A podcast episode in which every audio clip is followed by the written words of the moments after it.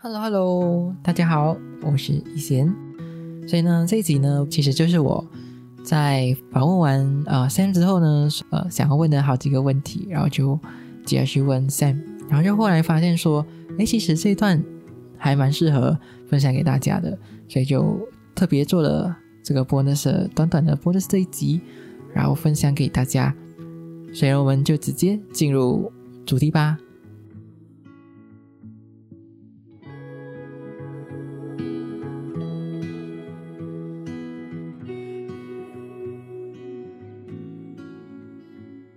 然后你你研究过其他币种，它的功能会有这样子差别吗？会有会有蛮大的差别的，对，非常大的非常大的差别。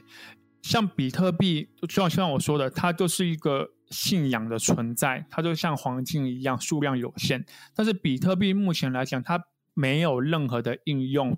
我会用一个比喻来好来比喻比特币跟以太币好了。比特币它就像一个传统的手机，就是我们可能小时候的手机一样，它就是只能拿来打电话。然后，但是以太币呢？以太币它就像是我们现在的那个现在的智慧型手机。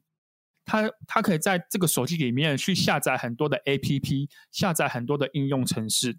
所以也就是说，以太币这个以太链上面，它可以装很多的应用程式，然后来去做我们所谓的加密货币的应用。打比方，像现在的 N F T 呀，现在的 DeFi 流动性挖矿，还是未来的借贷协议，它都可以在上面去加别的的智能合约，还是别的的城市码来去做变化。所以也会导致有非常多不同的币种开始冒出来，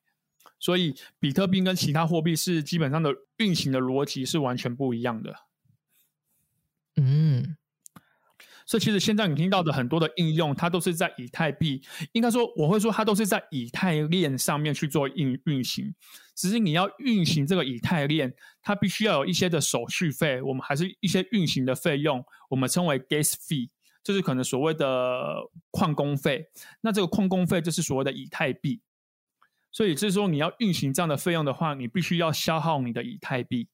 但是我我现在说的这些都是属于更进阶的操作。假设你是在交易所去买卖的话，你完全不用烦恼这些以上我刚刚所说的内容，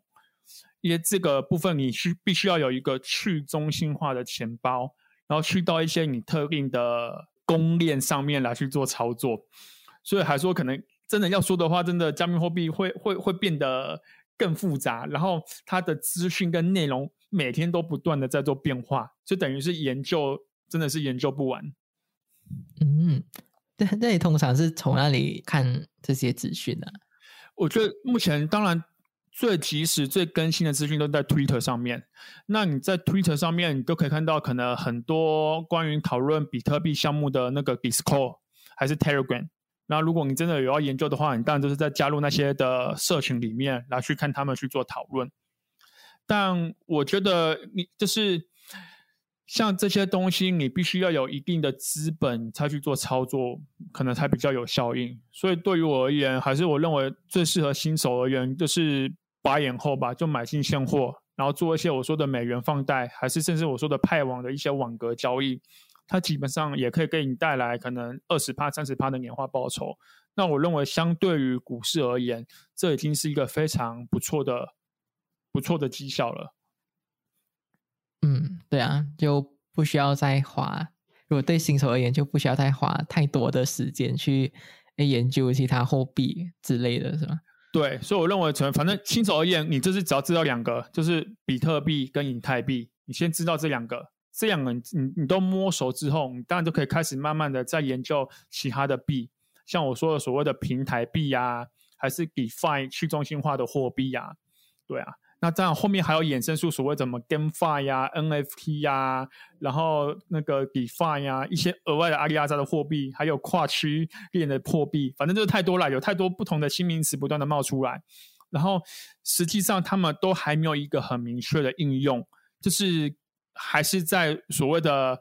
播画他们未来的蓝图跟未来发展的前景，那我都认为这个我真的是完全不适合新手来投资。那因为但另另外一方面是因为它的市值也非常的小，所以它很容易因为有一笔很大的资金进入之后，它可能币价会瞬间暴涨个一千趴、两千趴都是非常有可能的。那我认为这个你就是看看就好啦，因为当你不懂的话，你去投资的话，你可能就是会亏得很惨，因为你没办法抓所谓的进出场的点位。